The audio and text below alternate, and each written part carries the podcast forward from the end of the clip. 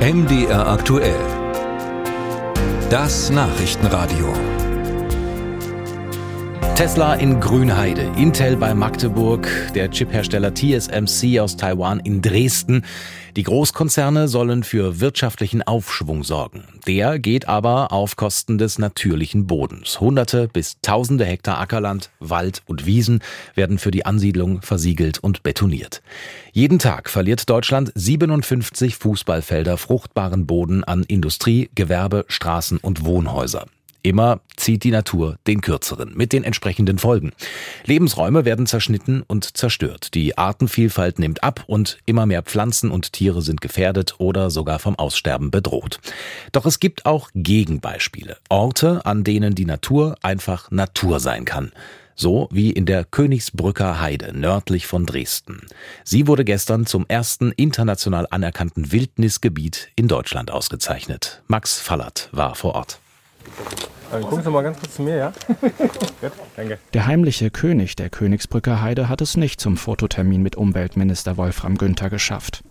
Der Biber ist ein scheues Wildtier, aber eines, das die Landschaft nach seinen Vorstellungen gestaltet, erzählt Kai Krumbiegel, Revierförster des Naturschutzgebiets. Also es war für uns auch sehr erstaunlich, dass der Biber fast jeden, äh, ich sag mal, Wasserpfad, den er gefunden hat, genutzt hat, um anzustauen und eine Burg zu bauen. Der Biber und seine Ausbreitung zeigen beispielhaft, was passiert, wenn sich der Mensch großflächig zurückzieht und die Gestaltungskraft der Natur überlässt.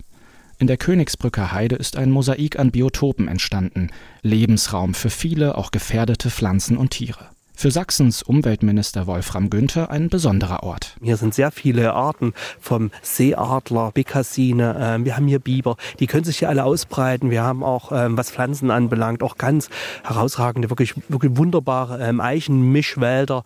Ähm, es ist so, vor allen Dingen auch diese Größe von diesen 70 Quadratkilometern ähm, und das mitten in einem Land, ähm, Sachsen ist hochindustrialisiert, ist dicht besiedelt und auch das ist etwas Besonderes, das hier hinzubekommen. Nun ist die Königsbrücker Heide Deutschlands erstes international anerkanntes Wildnisgebiet. Hier kann die Natur nach ihren Regeln gedeihen.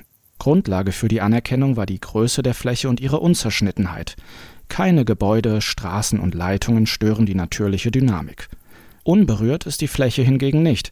Bis vor 30 Jahren rollten noch Panzer durch die Landschaft. Hier lagerten die Atomraketen, die auf den Westen Deutschlands gerichtet waren. Und dieses Gebiet ist jetzt wirklich ein anerkanntes Wildnisgebiet. Es ist Natur, wirklich auf höchstem Standard.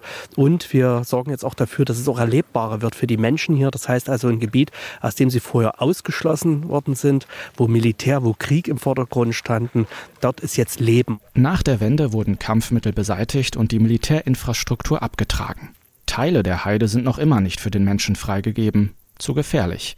Für den Naturschutz dürfte das ein Glücksgriff gewesen sein, sagt Eik von Ruschkowski, der die Internationale Kommission für Naturschutz vertritt.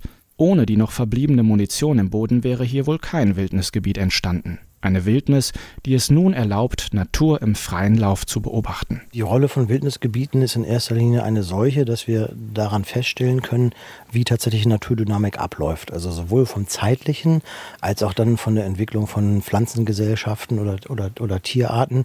Äh, von daher sind es für uns immer Referenzflächen, wo man wirklich sehen kann, was passiert, wenn der Mensch eingreift versus was passiert, wenn der Mensch nicht eingreift. In der Königsbrücker Heide heißt das auch, die Füße stillhalten, wenn sich das Artengefüge ändert. Wasser- und Futtermangel und dann auch noch der Wolf haben die Population des Bibers in den letzten Jahren deutlich dezimiert. Auch das ist Natur.